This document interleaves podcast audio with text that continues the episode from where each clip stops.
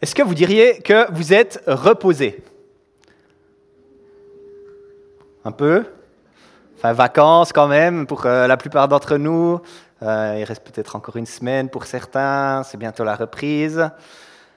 En général, on devrait être bien. On devrait être euh, d'avoir fait le, le plein d'énergie. On a toutes nos activités qu'on a un peu laissées en stand-by aussi. En fait, moi, j'ai à cœur de savoir aussi, est-ce que vous dormez bien la nuit? J'entends des oui, j'entends des non. Euh, juste pour le fun, euh, j'aimerais faire un petit sondage comme ça. Qui sait qui euh, dort, allez, plus que 10 heures par nuit en général? Oui, il y en a quand même, joli, bravo. Ouais. qui sait qui dort plus que 8 heures par nuit en général? Ah, Il y en a déjà un peu plus. Entre 6 et 8 Waouh, ça c'est la majorité, je pense. Et puis, euh, moins de 6 heures. Ah, il y en a aussi quelques-uns. C'était juste pour ma, curiosité, j'avais envie de, voir ça. Euh, Dieu nous dit qu'il veut nous offrir du repos. Donc ceux qui ont répondu moins de 6 heures, euh, si vous êtes bien reposés, eh ben, Dieu vous offre ce repos. Et sinon, il y a encore quelque chose peut-être qu'il a envie de vous offrir. Je ne pense pas que Jésus, dans le passage qu'on va voir ce matin, il parle du repos de, la nuit, euh, mais, mais Jésus veut vraiment nous offrir du repos. Pour moi, Jésus, c'est aussi un exemple de la prise au sérieux de cette notion de repos, la notion du ressourcement. Enfin, pensez-y, Jésus-Christ, le Fils de Dieu, Dieu incarné, le Créateur qui marche dans sa création, qui est pleinement Dieu, qui est pleinement homme, il a un ministère qui est hyper sollicitant, il est hyper intense, c'est le ministère le plus important qui soit. Mais puisqu'il s'est fait homme et pas surhomme, il choisit de mettre des priorités sur les temps de repos. Il choisit de mettre des priorités sur le ressourcement. Le fait de se poser, de se reposer dans la présence de son Père. Tant de fois dans les évangiles, c'est écrit que Jésus il se retire pour aller prier, Jésus se retire pour se reposer.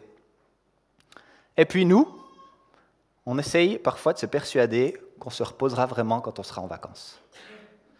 Ou bien on, se persuade qu'on va se reposer allez, en 2023, à la retraite. Et puis pour finir, on va dire on se reposera dans la Nouvelle Jérusalem. Jésus comprend parfaitement la paix à laquelle nos cœurs aspirent et puis, il veut nous donner cette paix vraiment. Il comprend aussi le rôle prioritaire du repos dans nos vies, et puis il est capable de, nous le donner. Et ce matin, on va parler du repos. On est euh, dans la deuxième partie d'un plus long message qui s'appelle Un Seigneur renversant, deuxième et dernière partie. On est dans l'évangile de Matthieu au chapitre 11, et puis la semaine passée, on s'est concentré sur les versets 25 à 27, où Jésus se réjouit que le message de la grâce, de la connaissance de Dieu, il ne dépend pas des capacités humaines ou de notre sagesse propre, mais que ce message, il est accessible à tous ceux qui sont comme des petits-enfants, tous ceux qui ont tout à apprendre de lui, qui est notre bon maître. Jésus, il est renversant parce qu'il sait bien inverser nos priorités. Il sait très bien le faire. Et on en a parfois vraiment besoin. Et puis dans les versets 28 à 30, il continue justement d'être renversant, en renversant le poids des fardeaux qui peuvent être posés sur nous.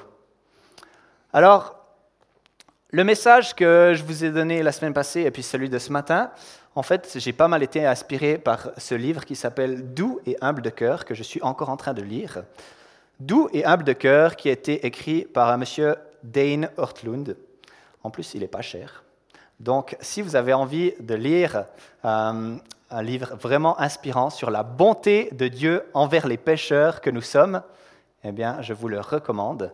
Et puis, sachez que, eh bien, il y a eu pas mal d'inspiration qui a été trouvée dans ce livre-là, parce que c'est un livre qui me travaille, qui me parle. Je vous invite à lire Matthieu 11, 28 à 30. Si vous avez une Bible, n'hésitez pas à la sortir, mais sinon, ce sera aussi projeté à l'écran. Jésus dit, Venez à moi, vous tous qui êtes accablés sous le poids d'un lourd fardeau, et je vous donnerai du repos. Prenez mon joug sur vous et mettez-vous à mon école, car je suis doux et humble de cœur. Et vous trouverez le repos pour vous-même. Oui, mon joug est facile à porter, et la charge que je vous impose est légère.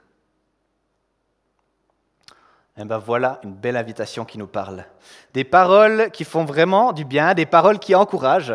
Jésus offre le repos, il offre la légèreté. Et combien avons-nous besoin de ça dans nos vies?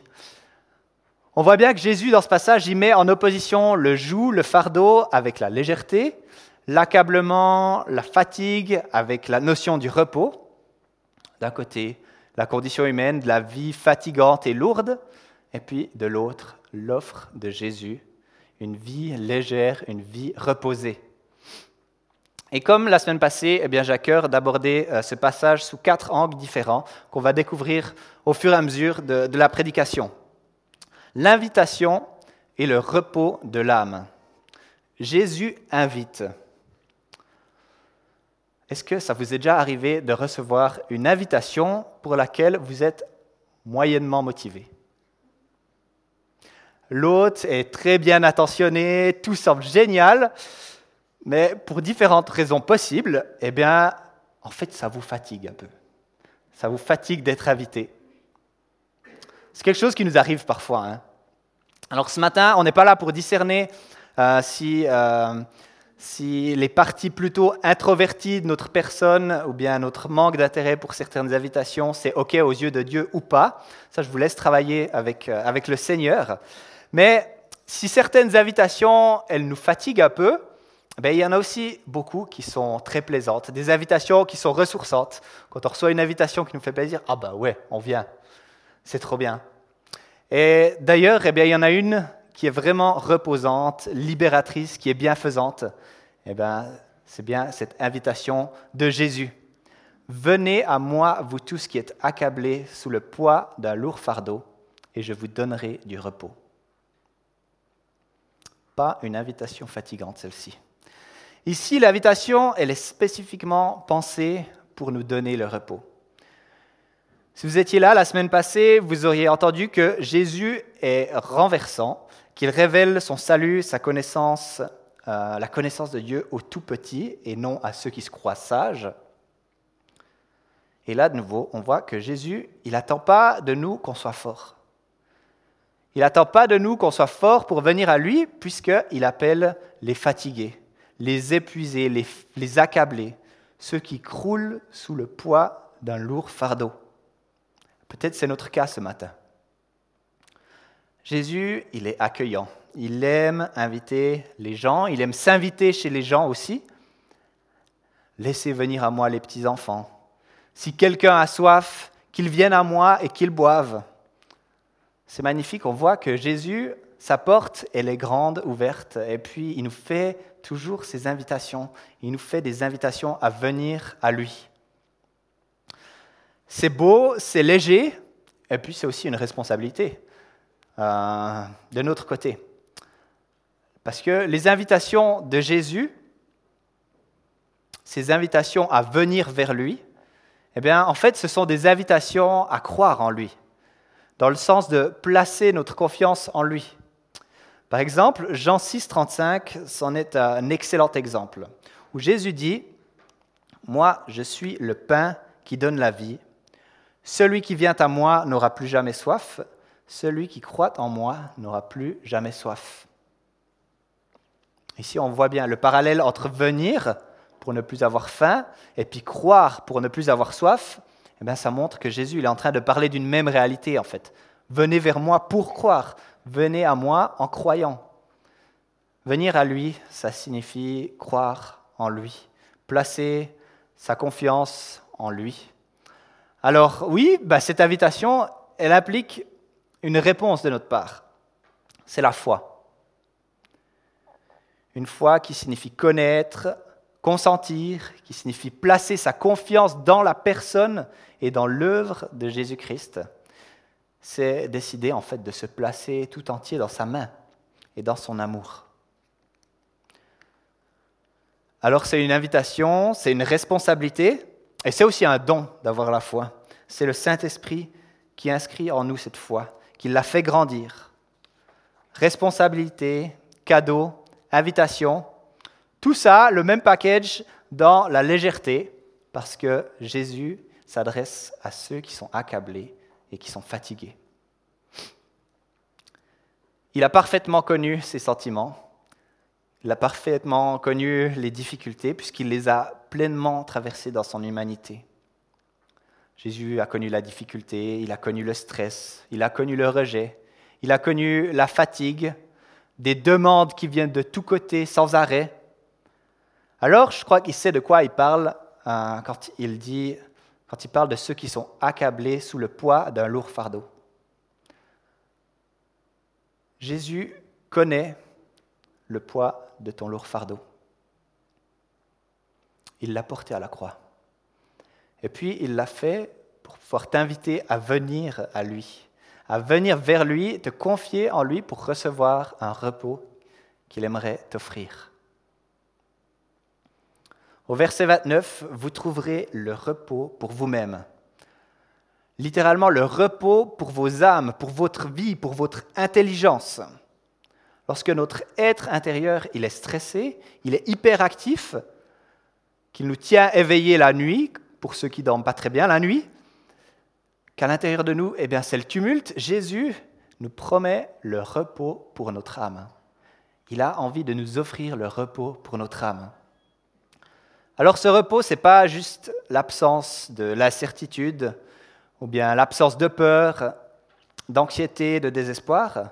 Non, vu de manière positive, le repos que Jésus a à cœur de nous offrir, eh bien, c'est la paix dans les pensées, la paix dans le cœur, l'assurance du salut. C'est avoir une assise suffisante pour discerner l'espoir quand on est dans la confusion, dans ce stress, dans cet accablement. Vous tous qui êtes accablés sous le poids d'un lourd fardeau, je vous donnerai du repos. Ce ne sont pas juste des belles paroles de Jésus, c'est vraiment une réalité à laquelle Jésus aspire de tout son cœur. Il nous invite, il nous attend. Alors est-ce qu'on va y aller pour entrer dans sa présence? Je suis doux et humble de cœur. Les évangiles ils disent beaucoup de choses au sujet de Jésus, de sa vie, de son ministère. Plusieurs événements qui sont considérés très importants, ils apparaissent dans les quatre évangiles. Mais dans ces quatre évangiles, il n'y a qu'un seul passage qui parle du cœur de Jésus. Un seul. Et il est ici, Matthieu 11, son cœur qui est doux et humble. On peut peut-être s'étonner qu'il n'y ait qu'un seul passage qui parle du cœur de Jésus, tant le cœur, il est aussi important pour nous dans notre, dans notre compréhension. C'est quelque chose qui nous touche quand on parle du cœur. Et je crois vraiment que eh bien, les actions, les paroles euh, de Jésus en général, eh bien, c'est des magnifiques testaments qui décrivent vraiment son cœur, ce cœur qui est doux et humble, qui sont apparentes dans ses actions, dans ses paroles. Selon la Bible, le cœur, c'est aussi bien plus que le centre des émotions. En tout cas, c'est un peu la définition qu'on en a, nous, naturellement, quand on parle du cœur. On parle du cœur, on pense assez vite émotion. Mais pour la Bible, le cœur, c'est l'intelligence. C'est le lieu de décision pour nos actes. C'est aussi les émotions. Le cœur, il ne fait pas seulement partie de notre identité, c'est le centre de notre identité. D'ailleurs, si vous avez envie de lire à propos de ce sujet, de la, notion du cœur dans la Bible, euh, je vous recommande un excellent article de Henri Blocher qui s'appelle Le cœur fait le théologien. Alors, on est tous des théologiens ici. Le cœur fait le théologien pour comprendre cette notion du cœur dans la Bible. Donc, si ce lieu qui est si constitutif euh, de l'identité, ce lieu des motivations profondes de toute l'intelligence chez Jésus, il est doux et humble, eh ça signifie une identité de Jésus qui est douce et humble. Ça signifie que ses motivations, elles sont douces et humbles, que son intelligence, elle est douce et humble. Si Jésus est doux, eh bien, il n'est pas dur. Il n'est pas réactionnaire, il n'est pas irritable, il n'est pas violent. Non, il est doux. Si Jésus il est humble, eh bien, l'humilité dans, le Nouveau Testament, il renvoie souvent à la, à la pauvreté, à quelque chose de basse condition, à quelque chose de modeste. Et Dieu dit qu'il élève les humbles. En fait, que Jésus soit doux et humble de cœur, ça signifie que Jésus, il est accessible. Que Jésus, il n'est pas lointain, non, qu'il est accessible à chacun. D'ailleurs, il venait de dire quelques, quelques lignes plus haut qu'il voulait se révéler à ceux qui sont tout petits, qui sont comme des tout petits enfants. Jésus est accessible. Qu'il soit doux et humble de cœur, ça ne veut pas dire par contre que Jésus il est mou et asservi, parce qu'il est justement capable, il est justement puissant pour nous offrir le repos malgré tout ce qui nous accable, tout ce qui nous pèse. Comme je disais la semaine passée, ce qui est renversant avec Jésus, enfin, ce qui est renversant avec Jésus, c'est que notre accablement, notre asservissement au péché, ou bien notre misère, c'est ça qui pousse Jésus à s'approcher de nous. C'est que son cœur doux et humble pour les humains, eh bien, c'est ce cœur-là qui lui permet de combler cette immense distance qui nous sépare de la sainteté de Christ. Parce que son cœur est doux et humble, ça l'a conduit à mourir jusque sur la croix pour prendre notre condamnation. Parce que son cœur est doux et humble. Notre péché, c'est comme si Dieu est attiré vers nous quand on souffre sous le poids du péché il est attiré à venir vers nous, à venir nous aider, à venir nous secourir.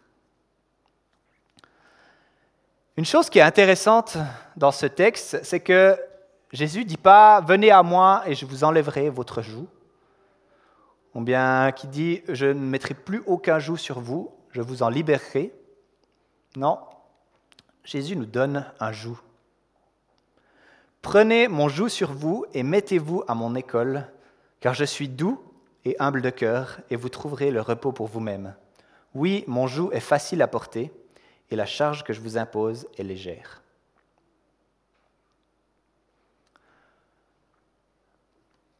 Le joug ou le fardeau, ce n'est pas quelque chose de mauvais en soi. Il s'agit d'un outil qu'on met sur le bétail pour tirer une lourde charge, et puis souvent aussi pour faire collaborer plusieurs animaux à cette charge. Et quand il est bien utilisé, eh bien, le joug, il est utile, il sert à porter, il sert à tirer des charges, à tirer des outils ou bien des objets qu'on ne pourrait pas tirer sans ça.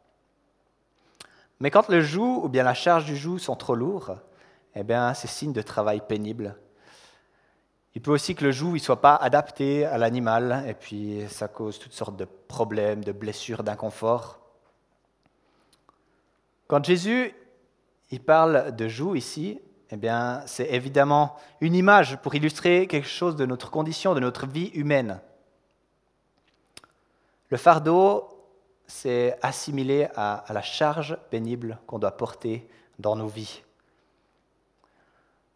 Dans ce sens, eh bien, c'est, c'est nos difficultés, c'est ce qui nous incommode.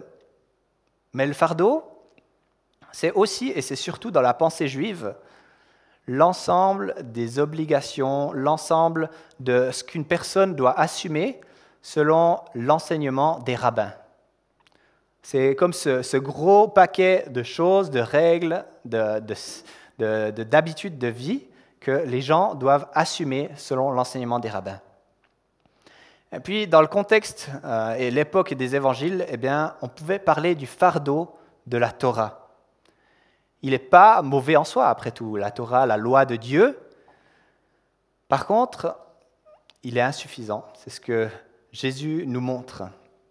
Mais à cause de leur mauvaise interprétation, parfois même à cause de leur altération, de leurs ajouts à la Torah, certains groupes sont tombés dans le légalisme dangereux. C'est exactement le cas des pharisiens dans la Bible, qui prenaient la loi de Dieu et qui qui en faisaient euh, un tas de choses. Et voilà ce que Jésus dit sur eux et sur leur fardeau. Faites donc tout ce qu'ils vous disent, donc les pharisiens et les sadducéens, et réglez votre conduite sur leur, sur leur enseignement. Donc ils disent beaucoup de bonnes choses, hein mais gardez-vous de prendre modèle sur leurs actes, car ils parlent d'une manière et agissent d'une autre. Ils lient de pesants fardeaux et les placent sur les épaules des hommes, mais ils ne bougeraient même pas le petit doigt pour les déplacer. En d'autres termes, faites ce que je dis, mais pas ce que je fais. Face au lourd fardeau du légalisme, de nos efforts personnels, comme on l'a vu la semaine passée, eh bien Jésus dit que son joug, il est facile à porter, que son fardeau, il est léger. Mais est-ce que, honnêtement, on préférerait pas ne pas avoir de joug du tout? La vraie liberté. Le joug, le fardeau que Jésus nous donne quand on est venu à lui, eh bien, c'est exactement celui dont on a besoin. Il est bien meilleur que toutes nos aspirations ou nos illusions de liberté. Il est facile à porter et il est léger pour nous. Le premier terme qui est traduit ici par facile à porter, c'est Christos. Et on voit que ce mot, il semble assez difficile à traduire précisément. Euh, si vous regardez les différentes versions de la Bible, on va voir qu'il y a beaucoup de nuances euh, dans, les différences euh, bibliques, dans les différentes versions bibliques, pardon. Son joug, il est bon, il est doux, il est bienfaisant, il est aisé, il est facile à porter. Alors on comprend bien l'idée hein, de ce que Jésus veut dire. C'est, on comprend bien ce qu'il a en tête. C'est quelque chose de bon pour nous. Ce que Jésus est en train de dire, en fait, c'est comme une sorte d'ironie. Son joug, il n'est pas du tout de l'ordre de la difficulté. C'est une responsabilité, oui, mais ce joug, c'est un joug qui apporte la joie, qui apporte la paix, la faveur, le repos. Un joug de repos. Ça, c'est quelque chose qui vient de la part d'un Seigneur renversant. Un joug de repos. Et j'ai bien aimé un commentaire qui décrivait ce joug justement comme quelque chose d'irrésistible, mais aussi quelque chose qui est presque comme un non-sens en fait. C'est comme si ce joug, c'est comme un gilet de sauvetage qu'on lancerait à quelqu'un qui est dans la difficulté à nager. Et puis on, lui lance ça, puis on lui dit Prends sur toi le joug du gilet de sauvetage. Et puis, ça serait stupide que la personne, elle ne dise Pas question, c'est assez difficile comme ça, je ne vais pas encore me charger du fardeau de ce gilet de sauvetage. Bien, le joug de Jésus, c'en est pas vraiment un en tout cas pas au sens de la charge. Il est facile à porter, et c'est lui-même qui a porté le joug très lourd de notre condamnation. C'est lui-même qui l'a porté. Mais son joug, eh c'est un enseignement qui est libérateur. Alors allons à son école, venons auprès de lui, apprenons à vivre selon son cœur, selon sa bonté. Oui, ce matin, si on croule sous le poids des épreuves, si on se sent épuisé, démuni, euh, déprimé, dépressif, Jésus a un joug qui est léger, qu'il aimerait nous donner, qu'il a à nous donner, qu'il veut poser sur nous. Un joug qui, au lieu de nous appuyer, de nous accabler, un joug qui nous porte, qui nous aide, qui nous porte dans l'épreuve, qui nous porte dans la vie, qui nous garde proche de son cœur qui est doux et humble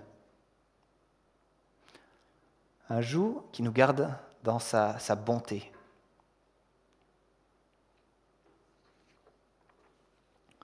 Alors ce matin, je crois que dans notre fatigue, Jésus nous appelle à venir à lui, près de son cœur, qui est doux et humble, venir prendre ce fardeau qui est léger, qui est facile à porter. Et finalement, je crois que ce texte, il nous invite aussi à réfléchir de quelle manière nous pouvons refléter cette douceur, cette humilité du cœur de Jésus. Il n'est pas exigeant de cœur et en même temps, eh bien, il reste un maître qui est bon, qui sait très bien nous apprendre à progresser. Oui, il est doux alors que nous, on a tendance à être dur. Il est humble alors qu'on a tendance à être égocentré.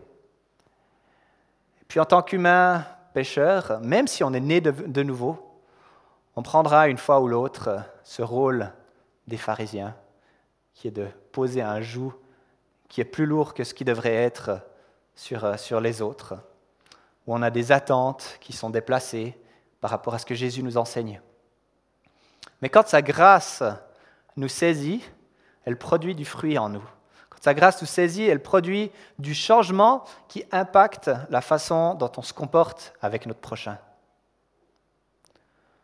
On a facilement cette tendance, ce penchant à être exigeant, surtout avec les personnes euh, qui nous sont proches. On est plus exigeant avec sa famille, on est plus exigeant avec son Église qu'avec celle des autres, ou bien avec des compagnons de ministère, avec des amis proches, etc. C'est quoi la charge que j'impose sur ces personnes qui sont proches de moi?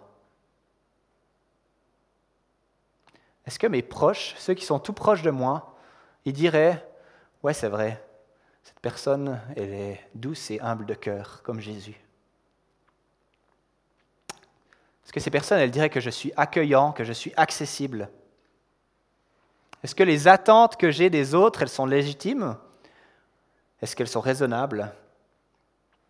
Est-ce qu'elles sont marquées par la grâce et l'accueil de Jésus, par son esprit qui vit en moi? Je demanderai à l'équipe de louange de venir gentiment. On va conclure ici. Ce matin, je crois que l'invitation de Jésus, elle est là, elle est concrète. C'est quoi qui te fatigue? C'est quoi qui t'épuise? C'est quoi qui te pèse? Peut-être ça fait longtemps, ça fait des années. Peut-être tu ne vois pas de solution à cet épuisement. Et pourtant, l'invitation de Jésus, elle demeure, elle reste là. Jésus qui nous dit à chacun d'entre nous, Venez à moi, vous tous qui êtes accablés sous le poids d'un lourd fardeau, et je vous donnerai du repos. Quelle magnifique promesse quand on ne voit pas le bout, quand on est chargé. Et puis si cette chose qui, qui nous pèse, c'est aussi ce qui nous retient de venir à son invitation, j'aimerais nous rappeler que son cœur, il est doux et humble pour chacun d'entre nous, qu'il nous aime. Il t'aime, il veut te rejoindre là où tu en es. Parce que son joug, il est léger comme ce gilet de sauvetage qui en fait te permet de flotter. C'est un joug qui te permet de rester à la surface, qui te permet de tenir bon dans tes épreuves, dans ton épuisement qui permet même de te donner du repos, du repos. Est-ce qu'on n'a pas besoin de ça, du repos de Jésus? Je vous invite à prier. Seigneur notre Dieu, tu es si bon et tu as de si bonnes choses à nous offrir, à nous apporter. Seigneur, ne permets pas qu'on les retienne, qu'on les garde pour nous.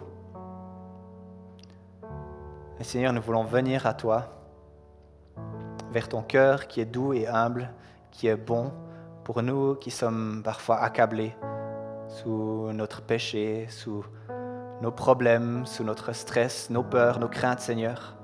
Toi, tu es bon et tu nous appelles à venir dans ta présence pour entrer dans ce repos que tu as pour nous, Seigneur. Seigneur, c'est dans ta présence que tu parles à nos cœurs, c'est dans ta présence que tu mets le doigt aussi sur, euh, ce que tu veux toucher, eh bien Seigneur, merci pour ton amour, ta compassion qui vient le faire avec douceur, avec bonté, pour chacun d'entre nous, Seigneur. Seigneur, ma prière, c'est que nous puissions nous abandonner à toi ce matin, venir dans ta présence et trouver ce repos, ce que tu, que tu nous donnes, Seigneur. Aide-nous aussi à être des lumières, à être des personnes qui reflètent cet accueil que, que toi tu donnes, Seigneur. Aide-nous à poser des joues qui sont libérateurs, qui sont bons pour nos proches, pour nos familles, pour ceux que nous aimons, Seigneur. Et dans ce sens, eh bien, je te demande que tu transformes nos cœurs toujours plus à ton image pour être ces personnes qui reflètent qui tu es, Seigneur, qui reflètent ton cœur. C'est notre prière ce matin, Seigneur. Je te demande de bénir mes frères et sœurs. Nous voulons t'adorer pour qui tu es, Seigneur. Merci pour ta grâce et ton amour. qui nous enseigne tous les jours, Seigneur. Amen.